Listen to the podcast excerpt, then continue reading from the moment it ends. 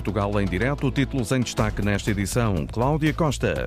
Boa tarde. A Câmara do Porto tem 14 milhões de euros para financiar obras em casas de proprietários que deixaram de ter condições financeiras para as realizar. As candidaturas já abriram, terminam em março do próximo ano. Vamos olhar para os pedidos de ajuda que cada vez chegam em maior número à ReFood de Almada.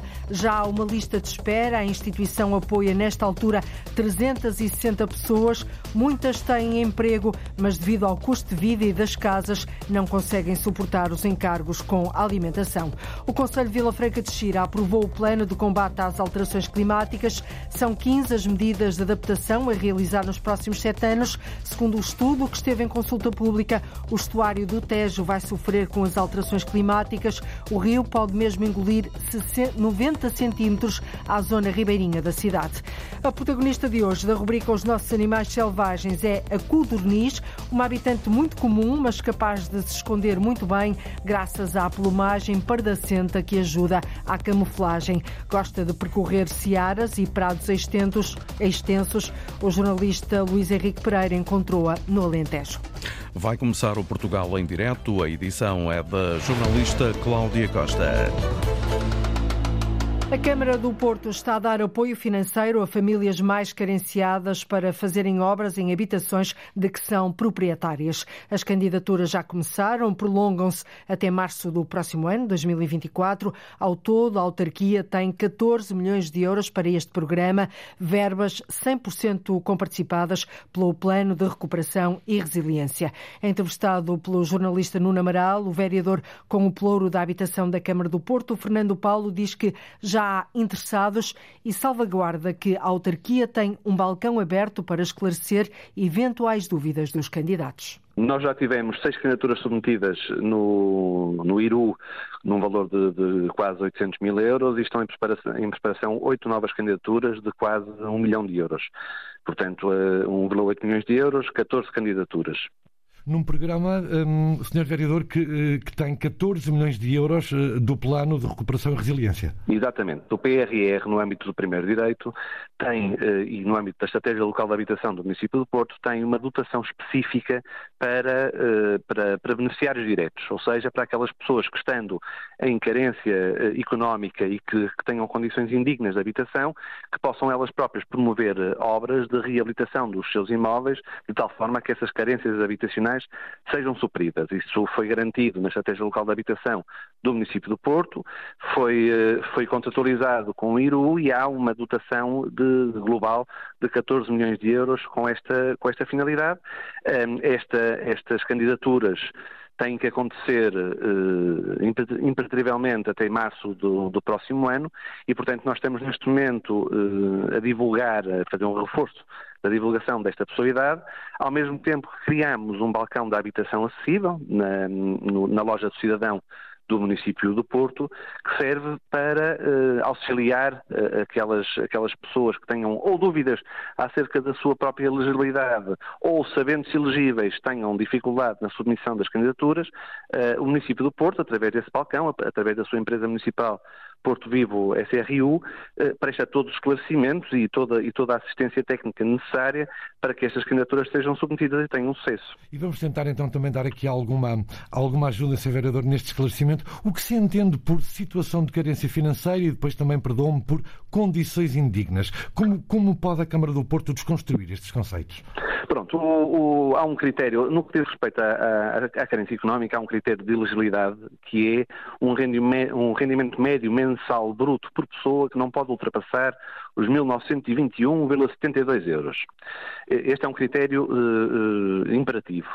Uh, existe uh, depois o outro critério de que falou, das condições indignas de habitação, que é um critério relativamente vasto, ou amplo, se quisermos. Uh, pode, ter, pode ter a ver com as próprias condições de, de manutenção do imóvel, pode ter a ver com condições de sobrelotação do, do, imóvel, enfim, a ausência de, de, algumas, de algumas características técnicas, como saneamento, ou águas, ou o que seja, que, que, também possam, que possam contribuir para essa, para essa condição indigna da, da, da, da função habitacional, mas é precisamente também para isso que uh, a Câmara Municipal se disponibiliza a ajudar, é, uh, no caso a caso, uh, perceber se as pessoas estão em situações, por um lado, de, de carência económica e, por outro lado, de condição indigna de, de habitação, de tal forma que quando sejam submetidas as, as candidaturas, elas, elas tenham sucesso, porque elas depois são avaliadas por uma entidade externa pelo, pelo IRU.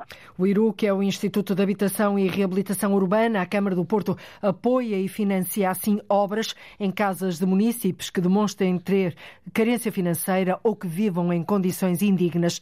As candidaturas terminam em março do próximo ano. Para esclarecer eventuais dúvidas, a autarquia tem em funcionamento um balcão da habitação na loja do cidadão nas Antas. A Associação de Hotéis e Empreendimentos Turísticos do Algarve teme que já se sintam os primeiros sinais da morte do alojamento local. Segundo dados divulgados pelo Turismo de Portugal, num universo de mais de 120 mil registros, apenas foram apresentadas 75 mil declarações contributivas válidas. Para a IETA, estes números mostram que no Algarve, mas também em Lisboa e no Porto, muitas empresas já estejam a desistir da atividade e a regressar ao mercado paralelo, Mário Antunes. De 120 mil negócios ligados ao alojamento local, só 75 mil apresentaram até ao final da semana passada a declaração contributiva. Na prática, a prova de manutenção da atividade de exercício na plataforma que é Registro Nacional de Alojamento Local. Os números, assegurou o Presidente da Associação de Hotéis e Empreendimentos Turísticos do Algarve, mostram o fim do setor como o conhecemos. Nós criticámos, contestámos, apresentámos um documento no fase de consulta pública, valeu zero. Agora eh, decidiram claramente matar o alojamento local. O prazo dado por lei para a apresentação da declaração contributiva terminou no passado dia 13, comunicação a que só não estão sujeitas unidades em habitação própria, com exploração até três meses por ano. Lisboa registrou 11 mil declarações, o Porto 8 mil, Albufeira pouco mais de 6 mil. O Algarve tem 11 conselhos, nos primeiros 20 com mais alojamentos locais declarados em atividade. Em praticamente todos eles, houve uma quebra face ao número de registros na plataforma nacional. É de facto preocupante porque, eh, para um destino turístico como o Algarve, e é lógico para Lisboa e para o Porto, ainda de uma forma mais, mais direta, eh, esta atividade é uma atividade fundamental. E, portanto, haver este desinteresse de um número muito significativo, 60% ou 70% de pessoas que tinham alojamento local e que fazem esta validação, eh, não creio que seja positivo. Hélder Martins teme que muitas das empresas que não apresentaram a declaração contributiva possam regressar em breve a um panorama que já fazia parte do passado, o do mercado paralelo. Compro na mesma casa e faço o sistema dizer que a casa é para os amigos. E a pessoa que lá está dentro diz que é amigo do dono da casa e eu não tenho forma de o provar e, portanto, aí quem perde somos todos nós, porque o governo deixa de receber os impostos, as câmaras municipais deixam de receber. Teoricamente, é uma casa de habitação, tem a mesma carga para o destino, mas não tem receitas. Portanto, foi essa a opção que o governo tomou. Na pior das hipóteses, é também uma machadada no imobiliário, refere o presidente Aeta, porque foi dado um sinal negativo a quem queria investir e rentabilizar na compra de uma segunda habitação. Já se sentem os primeiros sinais da morte do alojamento local, é o que diz a Associação de Hotéis e Empreendimentos Turísticos do Algarve. Há cada vez mais famílias que pedem apoio alimentar à ReFood Almada. Todos os dias chegam novos pedidos. Atualmente, eh, esta instituição ajuda 360 pessoas. Muitas têm emprego, mas devido ao aumento das rendas ou das prestações de crédito, já não conseguem suportar os encargos com a alimentação e já há famílias em lista de espera. Com tanta procura, as instalações tornaram-se pequenas. O núcleo de Almada da ReFood aguarda a conclusão das obras do novo espaço no Laranjeiro, mas precisa também de mais voluntários para conseguir reforçar o lema aproveitar para alimentar. João Rabaninho. Atualmente, 361 pessoas contam com o apoio alimentar da RIFUD Almada, onde o número de beneficiários aumentou este ano 20%. Há cada vez mais famílias a pedirem ajuda alimentar. Segundo Ana Pereira, uma das coordenadoras do núcleo de Almada da RIFUD. Em termos de evolução de pessoas, uh, talvez tenhamos cerca de mais uh, 20%, entre 20% a 30% de, de pessoas que, que, apoiamos. Em lista de espera, 59 famílias. Tínhamos cerca de 130 beneficiários em janeiro de 2020 e neste momento temos 361 pessoas com 130 famílias. Já temos 59 famílias em lista de espera. Famílias que não querem perder a casa, mas o dinheiro não estica. Temos uh, famílias que têm um agregado familiar com mais de quatro elementos, famílias monoparentais, pessoas sós e, sobretudo, muitas famílias endividadas. Ou seja, somos pessoas que trabalham, mas que devido ao crédito às prestações de crédito à habitação não conseguem depois ter eh, recursos financeiros para a alimentação. Todos os dias chega mais um pedido, segundo Ana Pereira, uma das coordenadoras da RIFUD Almada. Praticamente todos os dias chegam pedidos, eh, quer via mail, quer via uh, telefonemas. Cada vez também mais nos chegam pessoas com adições. Os voluntários da RIFUD concentram-se no auxílio alimentar, mas a verdade é que agora são confrontados também com outras situações, como explica Ana Pereira, coordenadora da RIFUD Almada. Há pessoas que estão a pedir apoio psicológico, nós temos uma, hum, um acordo com uma psicóloga e tentamos também prestar algum apoio psicológico, até em colaboração também com a própria Junta de Freguesia, mas o nosso core é, é o combate ao desperdício alimentar. Apoio como gerir o pouco que tem. Sim, não é o nosso objetivo. Um, e depois, é, mas acontece. Por mês, a RIFO da Almada distribui mais de 16.200 refeições. Para isso, é fundamental assegurar a recolha de alimentos junto de hipermercados e restaurantes e depois um processo de seleção, como explica Pedro Rodrigues, um dos 300 voluntários. Estas são caixas de feijão verde. Estivemos a fazer uma seleção, que normalmente quando ele fica pronto, muito empilhado, ganha aquela umidade e depois provoca o, o bolor. Todos esses são retirados e estes agora vão ser acondicionados no frio para amanhã serem entregues. Alimentos que são separados e conservados no sítio certo, sublinha Pedro Martins, outro coordenador da RIFUD Almada. Temos zonas de armazenamento de frutas e legumes, armazenamento de pão e bolos, de refeições confeccionadas, de laticínios. Nós tentamos adaptar os cabazes à família que apoiamos. Tentamos sempre dar eh, um cabaz com pão, eh, uma refeição confeccionada, fruta, legumes, eh, laticínios. Tentamos também priorizar de alguma forma famílias com crianças, para que as crianças tenham também um lanche para levarem no dia seguinte para as escolas. Apoio que faz toda a diferença na vida de mais de três centenas de pessoas que de segunda a sexta-feira contam com o apoio da RIFU da Almada. Mais a sul, com a chegada do Natal, as mais de 200 crianças apoiadas pela ReFood de Faro escreveram cartas a pedirem o que mais desejam. A sociedade civil, e não só, foi convidada a recolher essas mesmas cartas e oferecer aquilo que as crianças pediram. Mas este ano, ao contrário do que é habitual, os brinquedos e as novas tecnologias ficaram de fora da lista. A maioria das crianças, Tatiana Felício, pediu roupa e bens essenciais para as suas famílias. Estas prendinhas são tuas e estas são da pequenina. Ai, chocolate. Gostas de chocolates, é?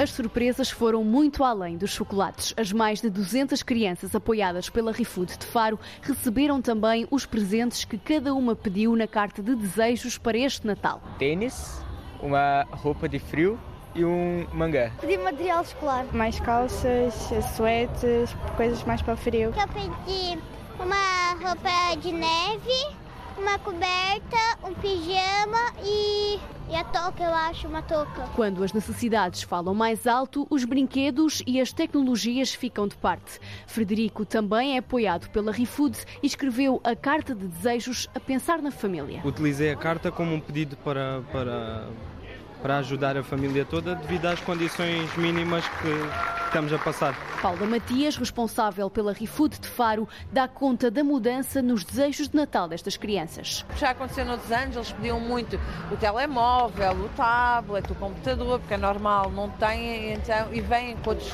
os coleguinhas têm, então é normal pedir. Mas ao contrário de pedirem brinquedos, que era o que nós pensávamos, pediram muitas fraldas, leite, roupa e calçados. Eu acho que estas crianças, infelizmente, perdem a inocência de ser criança muito cedo e apercebem-se das dificuldades dos pais. E, e, é nisso que ficam mais. Eh, é, é aí que se concentra mais os seus pedidos. A iniciativa apoiada por toda a comunidade teve origem numa entrega de alimentos ao domicílio. Levámos uma melancia e houve um menino que vibrou completamente pensando que era uma bola. E hum, aquelas caixinhas de cereais que têm aqueles bonequinhos atrás aquela criança fez uma festa. E então nós percebemos que eles não sabiam o que era uh, ter a magia do Natal. E então foi a partir daí que surgiu a ideia de fazer as cartinhas e de envolver toda a comunidade na ajuda. Esta é uma realidade que mexe com os desejos das crianças e com aquilo que querem ter no sapatinho. E este ano, as mais de 200 crianças apoiadas pela ReFood de Faro, ao contrário do, do habitual, pediram bens essenciais para as famílias. Prometida há mais de 40 anos, vai avançar a construção de mais um troço da variante do Tâmega na zona de Celurico de Basto. São pouco mais de 3 quilómetros que deixam o Conselho com melhores condições de acesso aos principais eixos rodoviários, o IP4 e a A7. A autarquia Lourdes Dias diz que este avanço ajuda a promover a atividade económica da região. O novo edifício, onde vai ficar a residência académica de Valença, terá três pisos. Nos dois primeiros ficará a parte residencial, com capacidade para 56 camas, em 24 quartos duplos e individuais. No piso térreo vão ficar instaladas as áreas comuns e uma sala multiusos. A construção desta residência académica em Valença, que será a primeira na cidade, vem assim preencher uma lacuna no Conselho que tem mais de 600 alunos na Escola Superior de Ciências Empresariais, diz José Manuel Carpinteiro, o autarca de Valença. Na Escola Superior, na este, Uh, portanto, uh, tem mais de 650 alunos, sim, e, e de facto é uma necessidade já, já sentida há, há vários anos, é? mas só agora houve condições para podermos vir a construir, já está, já está adjudicada a obra, irá custar cerca de 2,2 milhões de euros, portanto mais de 2 milhões de euros, e terá uma capacidade para 56 camas, portanto, e vai iniciar-se já, penso eu, no início já de janeiro. Assim, a Câmara de Valença teve que suspender parcialmente o PDM por dois anos no local onde vai ser construída a residência académica para permitir a construção do edifício. Portanto, era um espaço urbano, só que só permitia reação mais um piso e como, um, como este edifício que está previsto para a residência universitária ou residência estudantil tem reação mais dois pisos, entendemos que deviam suspender o PDM naquele local, enfim, o que foi aprovado pela Câmara pela Assembleia Municipal e, e também com o parecer favorável da Comissão de Coordenação da Região Norte. A suspensão parcial do PDM de Valença nos antigos estaleiros municipais, onde vai ser construída a residência académica, foi aprovada já em fevereiro deste ano em reunião de Câmara, ratificada depois pela Assembleia Municipal. O aviso foi publicado na passada sexta-feira em Diário da República, entrou hoje em vigor. Como percebeu, esta peça não era a que pretendíamos ouvir, estávamos uh, falei-lhe da, daquilo que foi prometido há mais de 40 anos, de avançar a construção de mais um troço da variante do Tâmega, na zona de Celurico de Basto. Esta peça da jornalista Ana Gonçalves falou-nos precisamente disto, da Câmara de Valença ter suspendido parcialmente o plano diretor municipal por dois anos para permitir a construção em 2024 de uma residência académica estimada em 2 milhões de euros. O Conselho de Vila Franca de Xira já tem aprovado o plano de combate às alterações climáticas. São 15 as medidas de adaptação a realizar nos próximos sete anos. O documento a que Antena 1 teve acesso refere que o programa de intervenção passa por minimizar os efeitos das cheias e inundações, o calor excessivo, a subida do nível do mar e os incêndios rurais de grande dimensão. Arlinda Brandão. Das 15 medidas apresentadas pelo Plano de Adaptação às Alterações Climáticas no Conselho de Vila Franca de Xira, existem algumas que são prioritárias e já estão em andamento para que os efeitos não sejam tão difíceis de suportar pela população. Fernando Paulo Ferreira, o presidente da Câmara, aponta algumas. Começamos com um plano de arborização dos núcleos urbanos, na certeza de que mais árvores nos núcleos urbanos ajudam a adaptar-nos às alterações climáticas. Avançamos com um plano de alargamento da rede de carregamentos de viaturas elétricas. Depois demos um grande impulso à produção de energia solar pela indústria. O plano de adaptação às alterações climáticas de Vila Franca de Xira tem em conta nove riscos principais. Um risco de cheias rápidas ou inundações, porque estamos mesmo junto ao Tejo. O calor excessivo, na sequência do aumento da temperatura que se tem vindo a sentir por todo o planeta. E, portanto, um outro risco, o risco de seca, Outro risco é a subida do nível do mar, uma vez que estamos no estuário do Tejo, e também os incêndios rurais que se têm tornado cada vez mais frequentes. Em relação às cheias previstas, recomenda-se a instalação de sistemas de proteção como diques e barreiras, tanto a edifícios como transportes e infraestruturas de energia e comunicações. Prevê-se mudar de local equipamentos e serviços mais expostos ao risco, estabilizar taludes, criar áreas de infiltração, criar barragens e até sistemas de desvio de caudais de água, melhorando a rede de drenagem. Outra medida é para a adaptação ao calor excessivo, reduzindo, por exemplo, o desconforto térmico nos espaços urbanos. Melhorar o desempenho térmico dos edifícios.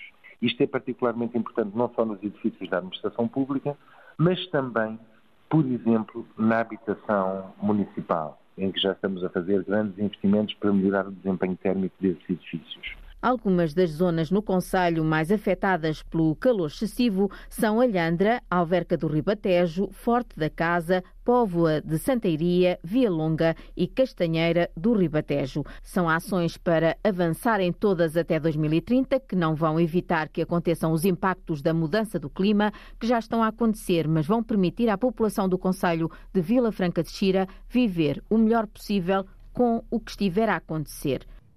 E segundo este estudo, o rio pode mesmo engolir 90 centímetros à zona ribeirinha de Vila Franca de Xira. As palmeiras da ilha do Porto Santo estão a ser afetadas por uma praga de escaravelhos oriundas do norte da África. Várias árvores tiveram já de ser uh, uh, habitadas. No terreno está em curso uma operação de combate que envolve também inseticidas. O objetivo, Paulo Santos, é evitar que o problema alastre. Algumas palmeiras da zona da cidade no Porto Santo já foram abatidas e outras vão seguir igual caminho. É uma consequência da praga de escaravelhos que afeta aquelas plantas. Nos casos em que não é possível combater a praga, a palmeira tem de ser cortada. Adianta a Antena 1 Manuel Filipe, presidente do Instituto de Florestas e Conservação da Natureza. Neste momento posso dizer que já foram abatidas nove palmeiras, existem mais cinco que estão identificadas para abate, mas é importante também referir que está no terreno um tratamento preventivo para as palmeiras, porque o escaravelho não sai de um determinado local, portanto, neste momento é possível de forma preventiva tratar as palmeiras, portanto temos em curso uma operação para tratamento de mil palmeiras, aquelas que têm de facto eh, maior porte e, portanto, a nível paisagístico tem maior impacto, num raio a partir da, da, zona que sabemos que existe palmeiras infectadas. Mais algumas palmeiras poderão ainda vir a ser abatidas. Neste momento está a ser feito um rastreio à praga de escaravelhos com base em fotografias e recurso a um drone.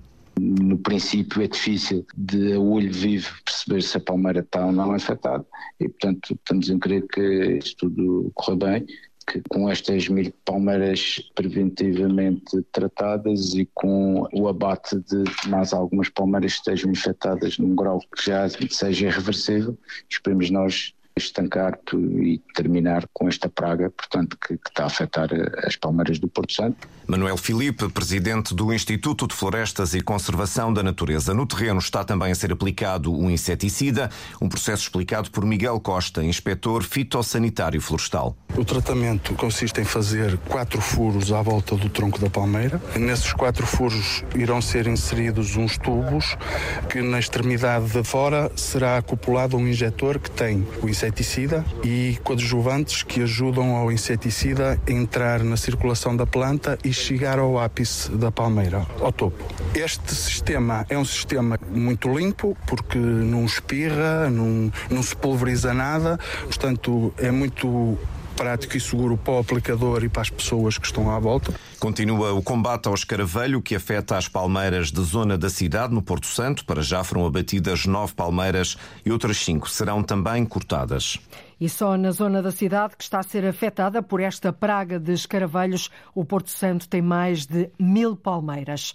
Já foi apresentado o dispositivo de proteção e socorro para a Serra da Estrela. O plano envolve dezenas de operacionais de várias áreas de intervenção para garantir segurança a todos quantos procuram o maciço central da Serra nesta altura do ano. O dispositivo vai estar em permanência no terreno até o próximo mês de abril. Paulo Brás.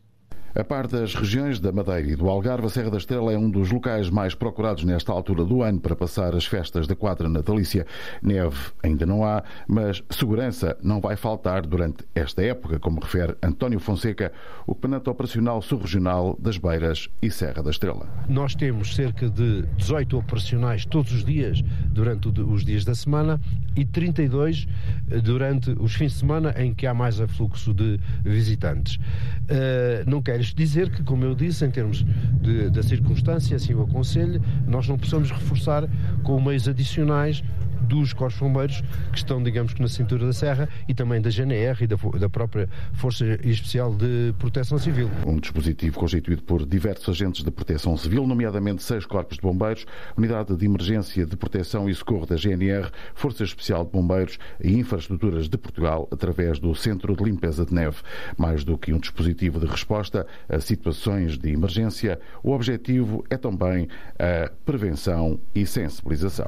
Porque nós temos reparado que, pelo facto de estes operacionais da GNR, dos bombeiros e da Força Especial de Proteção Civil, assim como também a infraestrutura, estarem cá permanentemente, permite que haja uma circulação de informação, de apoio e tudo isso que eh, ajuda a que preventivamente situações complicadas não ocorram. É esse o nosso objetivo principal, mais do que darmos resposta, que também damos naturalmente quando é necessário. Ainda este ano tivemos já recentemente um, uma situação em que tivemos que fazer a busca e resgate de duas pessoas que se perderam num trajeto, eh, mas também correu bem. Portanto, essas situações têm sido cada vez mais pontuais graças à informação que é veiculada eh, sistematicamente. A Secretária de Estado da Proteção Civil, Patrícia Gaspar, participou na apresentação pública do Plano de Operações para a Serra da Estrela, onde realçou a importância deste dispositivo dedicado como uma aposta ganha.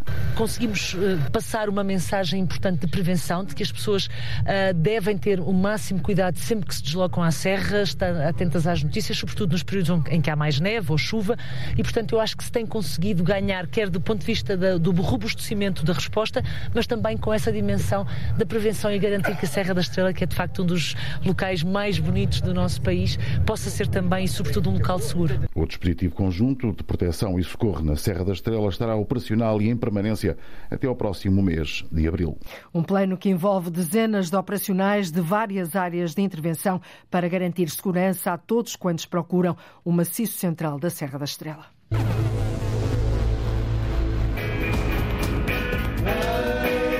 Há 30 anos, pela mão do musicoterapeuta Francisco Souza, nasciam os Quinta Poncada. Os Quinta Poncada. Banda rock formada por utentes da Associação de Paralisia Cerebral de Coimbra, cumprindo o objetivo do utente da APCC Fausto Souza, vocalista da banda, que queria ser estrela de rock. E que banda é esta? Acima de tudo somos uma banda, seres humanos que fazem música. É essa a, a essência da Quinta Pancada. Portanto, são pessoas que gostam de música, com todas as suas diferenças, mas aqui o que importa de facto é construir algo.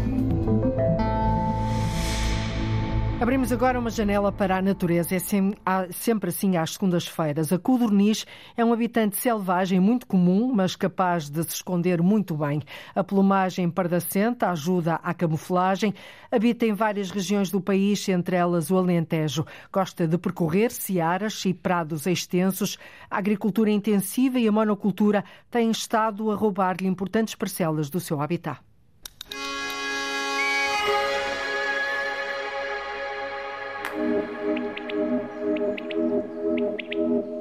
Plumagem camuflada é a principal defesa desta ave muito difícil avistar nos habitats que frequenta. Se se agachar, fica invisível. Um comportamento que acontece de resto em muitas outras espécies, e não só espécies de aves. As penas do dorso confundem-se com o chão que pisa. O bico e a cauda são curtos e encurvados. Tem um corpo arredondado. Tem uma espécie de listas verticais claras na face que se distinguem de forma vincada. Há também uma risca branca em cima do olho que se estende quase até ao pescoço e que permite também uma identificação mais fácil. A codorniz é malhada de um envolvente acastanhado, com riscas nas penas e manchas pequeninas brancas e escuras. A plumagem listada, de tons em castanho, que são mais escuros na cabeça e no dorso e mais amarelos na barriga. Enfim, uma capa perfeita para se esconder dos predadores, como aves de rapina, ou mamíferos terrestres, como a raposa, ou os gatos asilvestrados, por exemplo.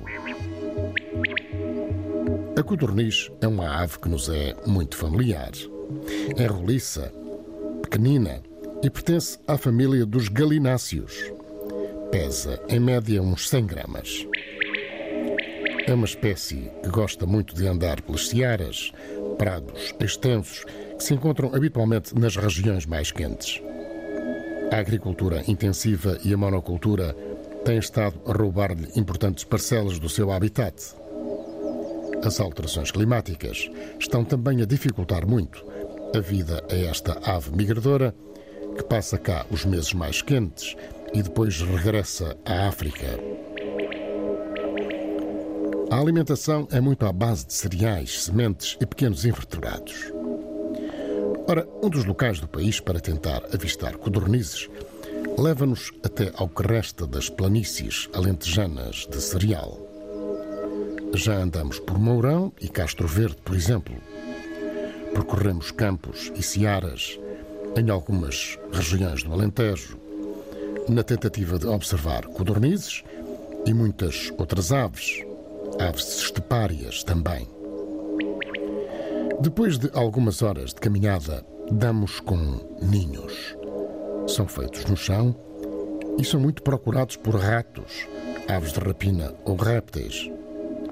Um buraco preenchido com gravetos e em cima dos gravetos os ovos. Neste ninho contamos oito ovos, também deles com uma pintura exterior que serve perfeitamente à arte da camuflagem. São brancos e com muitas manchas escuras e muito pequeninos. Continuamos a marcha em caminhos de terra batida, com algumas reentrâncias aqui e ali no cereal semeado. Sabemos que, na maior parte dos casos, o avistamento de codornizes dá-se num ápice. Mal sentem uma ameaça, ou neste caso um viandante, levantam voo rapidamente com um bater de asas intervalado e rápido. O momento acontece quando menos esperamos. Levantaram voo três codornizes à nossa frente. Um voo de baixa altitude, mas que de qualquer forma as levou para bem longe dali. Em nosso redor, a imensa seara e o canto de outras codornizes, aqui e acolá. Às vezes mais perto, outras vezes mais longe. É então uma ave pequena, roliça, que à primeira vista até parece pachorrenta. O que é certo é que faz migrações de longo alcance. Podem atravessar o Mediterrâneo ou o deserto do Saara num voo sem escalas. Uma ave comum, vulgar, mas com características muito particulares.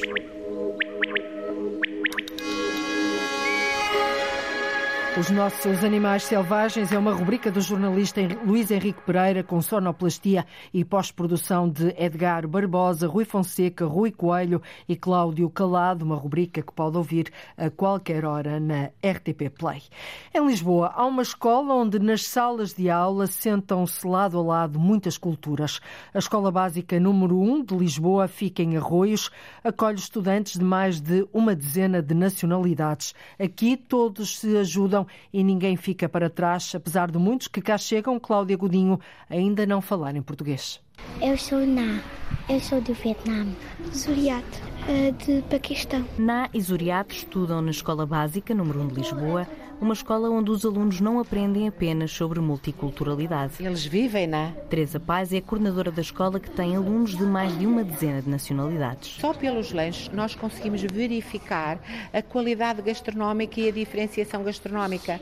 Depois as festividades, fazemos eh, comparações e é muito interessante. Na veio do Vietnã há dois anos, tem 11 diz que foi difícil aprender português, mas com os colegas fica mais fácil. Os colegas é muito bom e ajuda. Zuriate tem 9 anos, está há 5 em Portugal, À pergunta se foi difícil aprender português, a resposta sai pronta. Não, porque eu já sabia Espanha e Espanha português é sonhante. Zuriat gosta da escola e dos colegas, tal como Jane, que chegou do Nepal no ano passado. Diz que na terra natal só havia colegas da mesma nacionalidade Aqui é diferente. In Nepal, uh, they are all in Nepalese, but here they're like from every country. São estudantes de muitos países, o que ajuda na integração e há uma partilha de experiências. Simão concorda, gosta da experiência multicultural que vive. Sim, posso saber mais coisas dos países deles e eles podem trazer comidas deles. E conseguem brincar todos mesmo quando não falam a mesma língua? Sim, conseguimos de todas as maneiras.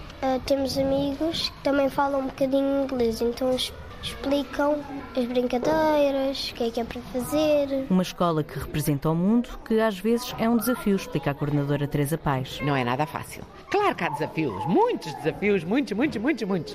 Não é muito fácil estar numa sala de aula e ao mesmo tempo que está a dar português, está a dar português língua não materna. Mas no final do dia não há dúvidas. É uma, um intercâmbio muito rico. Dentro das salas de aula desta escola básica número 1 de Lisboa cabe todo o mundo. Hoje é noite de concerto solidário em Coimbra. A banda de rock Quinta Puncada, composta por pessoas com paralisia cerebral, atua no palco do grande auditório do Convento São Francisco. As receitas revertem na íntegra para a Associação de Paralisia Cerebral de Coimbra. E o espetáculo assinala, Joaquim Reis, os 30 anos de existência desta banda única que pretende mudar mentalidades em relação às pessoas com deficiência. Há 30 anos, pela mão do musicoterapeuta Francisco Souza, nasciam os Quinta Poncada, banda rock formada por utentes da Associação de Paralisia Cerebral de Coimbra, cumprindo o objetivo do utente da APCC Fausto Souza, vocalista da banda, que queria ser estrela de rock. Em 2021 surgia o disco Somos Punk ou Não? Com o músico e coordenador Paulo Jacó, vamos lá saber que banda é esta. Acima de tudo, somos uma banda seres humanos que fazem música. É essa a essência da Quinta Pancada. Portanto, são pessoas que gostam de música, com todas as suas diferenças, mas aqui o que importa de facto é construir algo que as pessoas sintam e que lhes dê a possibilidade de poder participar musicalmente e participar socialmente. Em 2023, a banda atua com os Coldplay, faz uma digressão europeia e prepara-se para lançar agora um single, tendo um segundo álbum a ser ultimado. 30 anos de vida assinalados com um concerto esta segunda-feira no convento de São Francisco, em Coimbra. Vamos ter uh, um documentário sobre a experiência que foi fazer uma digressão noutros países, portanto, cinco países, e acabámos no Mil, em Lisboa. Relativamente ao concerto, vamos ter um alinhamento em que irão constar temas mais antigos, temas novos do próximo álbum. Portanto, será uma celebração de 30 anos. Não há muitas bandas em Portugal que possam dizer uh, o mesmo. Os membros da banda Fátima e Mike têm grandes expectativas. Sim, muito. Correu muito bem. Conviver com as pessoas é muito bom. Esta noite, pelas 21h30, no Convento de São Francisco, em Coimbra, o concerto dos Quinta Pancada, a celebrar 30 anos de revolução de mentalidades. E antes do concerto, esta noite dos Quinta Pancada, vai ser transmitido um documentário sobre esta banda de Coimbra, formada por utentes da Associação de Paralisia Cerebral. E é tudo por hoje. Já seguirá tempo de antena aqui na Rádio Pública. Nós voltamos amanhã. Já sabe que o território é o nosso palco e a nossa marca. Até lá, fique bem.